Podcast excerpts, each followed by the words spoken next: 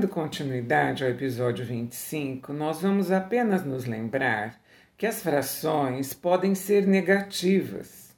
Então, primeiramente, nós vamos recordar da adição e subtração entre números positivos e negativos, que foi tema do nosso episódio 9. Nós vamos dar aqui quatro exemplos simples com números fáceis para que a gente possa resolver mentalmente e só apenas compreender o raciocínio que devemos utilizar na resolução. Item A.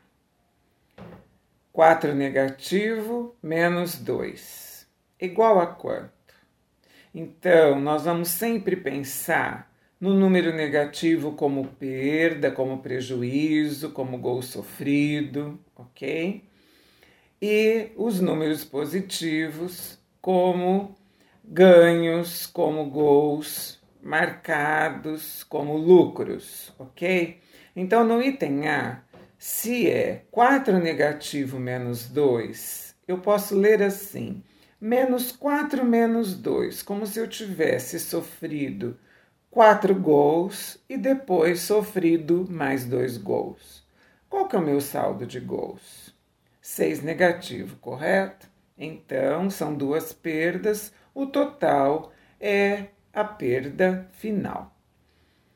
No item B, 4 positivo menos 10. Então, se eu tenho quatro reais e devo 10, eu consigo pagar? Não consigo, né? Eu vou continuar devendo quanto? Eu vou continuar devendo a diferença. Então, menos 6 é a resposta. Se você quiser pensar em gols marcados e gols sofridos, seria assim: marquei 4 gols e tomei 10. Qual é o meu saldo de gols? 4 menos 10 igual a menos 6. No item C, nós vamos nos lembrar da soma dos opostos. 17 negativo mais 17 positivo, como prejuízo igual a lucro, uma coisa pela outra, então igual a zero. Sempre que você adicionar números opostos, o resultado então é zero, se anula. Então no item D eu tenho 17 negativo menos 20 negativo. Inclusive, esse 20 negativo está entre parênteses, porque existem dois sinais de menos junto. Toda vez que tem uma subtração de um número negativo, nós vamos ter que trocar estes dois sinais que estão ali próximos por um único. Que sinal é esse?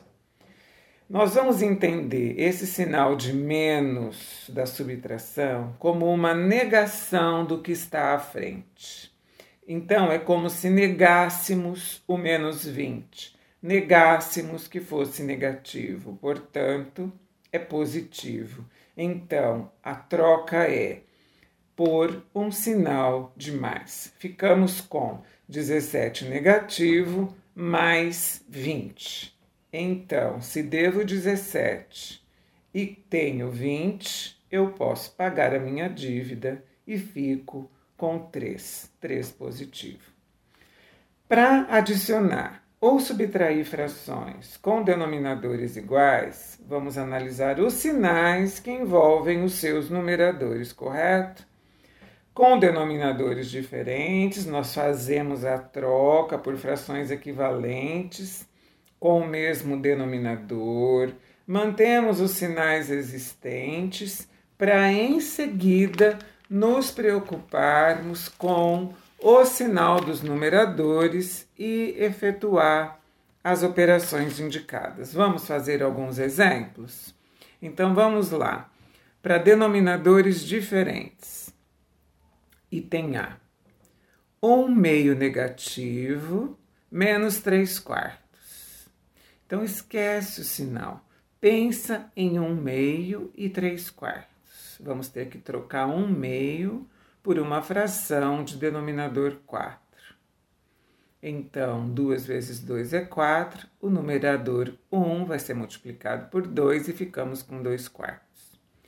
Como originalmente era menos 1 sobre 2, agora é menos 2 sobre 4.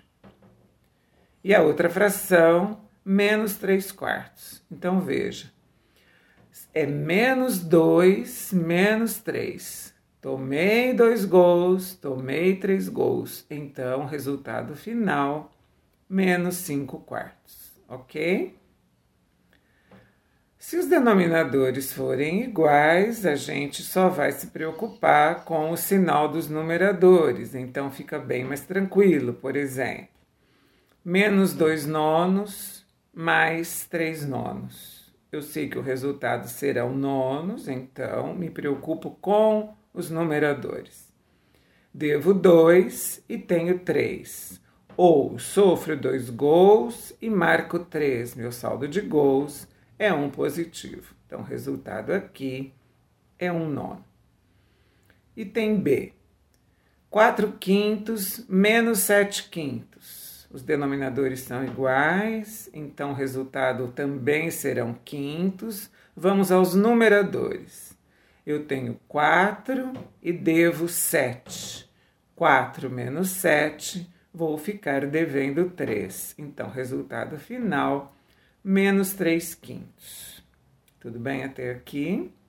Veja que a sua dívida é maior do que o lucro ou que os gols sofridos foram 7 e os gols marcados foram 4. Então, 4 menos 7 igual a menos 3. No item C, menos 3 décimos mais 8 décimos. Igual a quantos décimos? Se eu devo 3, mas tenho 8, eu pago e fico com 5, correto? Então, 5 décimos é o resultado do item C. Depois, no item D, eu tenho três frações, mas todas com o mesmo denominador. Veja o exemplo. Menos 1 terço, mais 4 terços, menos 2 terços. Então, o resultado é de denominador 3, correto? Vamos lá menos um, tomei um gol, mais quatro, marquei quatro gols, então fico até aqui com saldo positivo de três. Aí tomo dois, porque é menos dois, três menos dois, igual a um positivo, resultado um terço. Vamos fazer mais um pouquinho de frações é, com denominadores diferentes para treinar mais um pouquinho a troca pelas equivalências, ok? Vamos lá. É menos 3 décimos mais um quarto. Se você se lembrar que aqui o múltiplo comum, o denominador comum entre 10 e 4 é o 20. Então, vamos trocar 3 décimos por 6 vinteavos e vamos trocar um quarto por cinco vinteavos, fica menos seis vinteavos mais cinco vinteavos.